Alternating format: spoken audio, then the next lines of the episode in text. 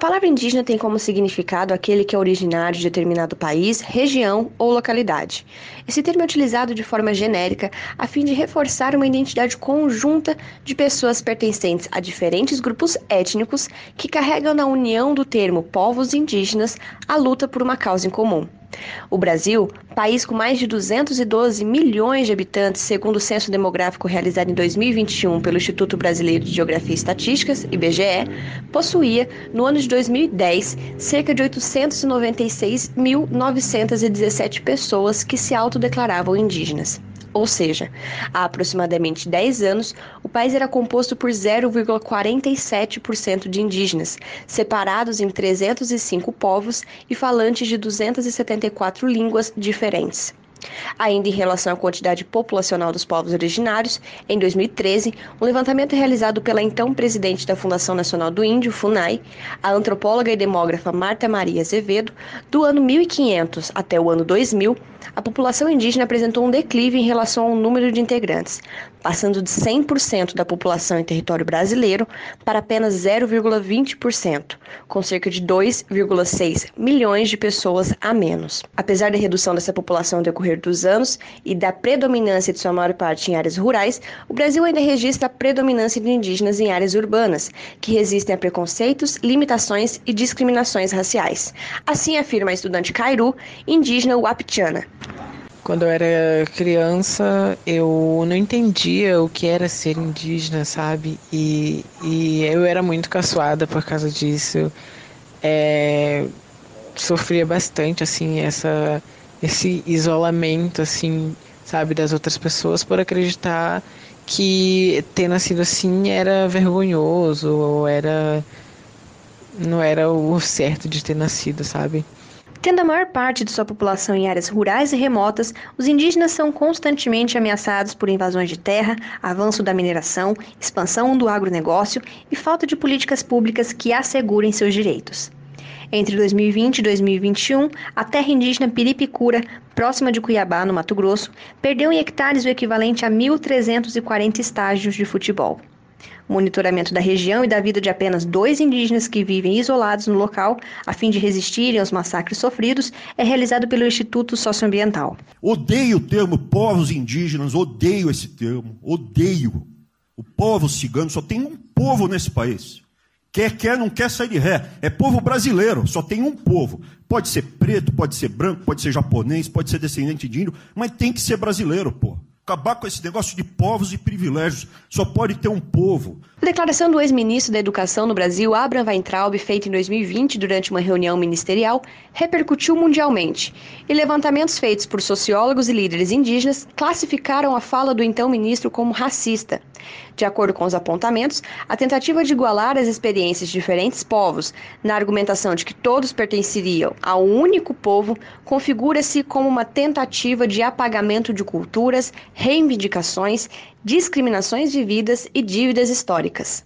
Ser um indígena, tanto residindo na área rural quanto na área urbana, ainda no século XXI, representa enfrentar preconceitos, apagamentos e discriminações, de acordo com a indígena Mayra Waptiana. Uma das influências é o desconhecimento, a invisibilidade né, e, a, e o próprio é, desinteresse da sociedade, das pessoas, de conhecerem sobre a nossa realidade, de respeitarem, né, sobretudo.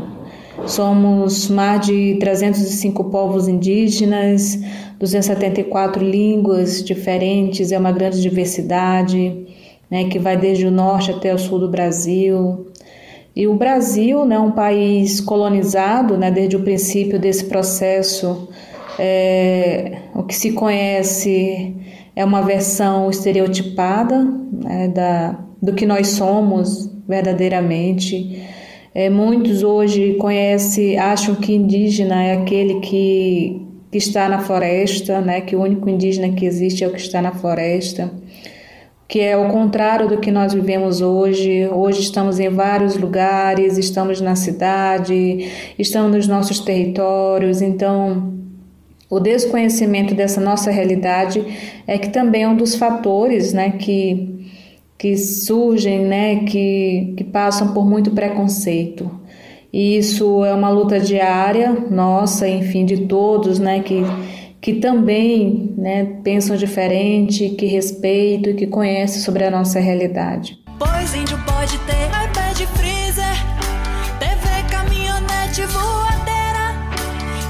por isso deixa de ser índio, nem de querer e ter na sua aldeia. Cuia, canoa, cocar, arco, maracá, demarcação já é, demarcação já. No universo acadêmico e no mercado de trabalho, os indígenas também sentem o preconceito racial, que por vezes se manifesta na forma de inferiorização intelectual. A figura do indígena acaba por muitas vezes ser associada a adjetivos negativos, como preguiça, rebeldia, desobediência e até selvageria. Um exemplo de como os indígenas foram retratados na cultura brasileira é a obra Macunaíma, de Mário de Andrade, onde o personagem principal, de origem miscigenada, é apresentado como preguiçoso, sem caráter, entre outras características do gênero. Ainda falando no universo acadêmico, o Brasil possui como maioria dentro dos espaços universitários pessoas de pele branca. Apesar de minoria quantitativa, os indígenas apresentam crescimento no número de ingressos no ensino superior. Com as cotas raciais, que abrangem uma categoria por etnia, os pretos, os pardos e os indígenas, a porcentagem de indígenas nas universidades passou de 0,12% em 2010 para 0,79% em 2017, de acordo com o levantamento. Acredito que avançamos muito, né? Hoje a gente passa por um processo de também de protagonismo, né, de ocupação de espaço em todos os setores da sociedade. É, hoje vivemos, né, temos essa grande conquista né, no Congresso Nacional da primeira parlamentar indígena no Brasil, que também traz consigo toda essa diversidade sociocultural, toda essa realidade e que tem feito ecoar na sociedade. Né? Então, acredito que a quebra desse paradigma hoje na sociedade também ele colabora muito né, para combater o preconceito. E mesmo assim, infelizmente, às vezes a gente se depara com alguns atos, preconceitos, e essa questão de preconceito ele passa também pela própria negação. Né? Acredito que uma das formas é, declaradas né, de, de preconceito, de racismo, até inclusive, é essa negação né, do que nós somos, é, do direito que nós temos, é essa negação da nossa diversidade cultural, essa negação do nosso direito territorial, essa negação né, do bem-estar coletivo, né, essa negação de vivermos a nossa própria maneira. Então, quando se fala é, dessa questão do preconceito, né, se existe ainda né, na, no contexto político, vivemos isso todos os dias. Estamos diante de um cenário político é, contrário a tudo que já foi conquistado né, ao longo desses 520 anos de resistência indígena no Brasil.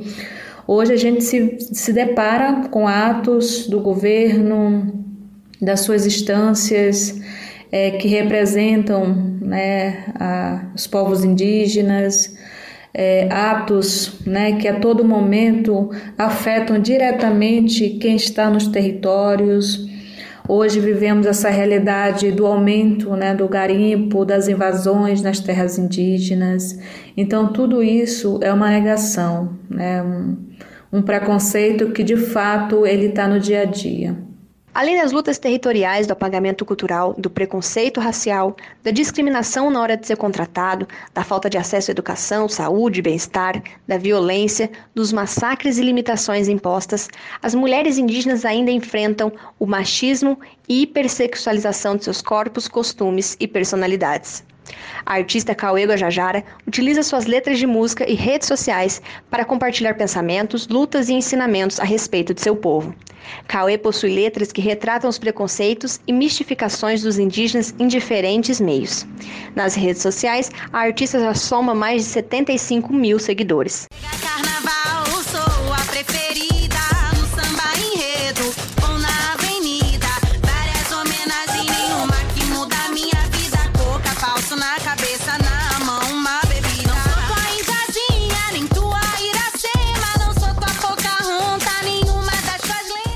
De acordo com a Organização das Nações Unidas, ONU, uma em cada três mulheres indígenas já foram estupradas, e essa violência sexual também foi utilizada como limpeza étnica. Organizações independentes também apontam a morte de mais de mil indígenas em decorrência da Covid-19 em aldeias onde a vacinação ainda não começou. Esses dados apontam um pouco da vulnerabilidade enfrentada pelos indígenas no Brasil. Você acabou de ouvir o episódio Indígenas da série As Cores que Nos Habitam. Fique agora com o próximo episódio sobre os pretos.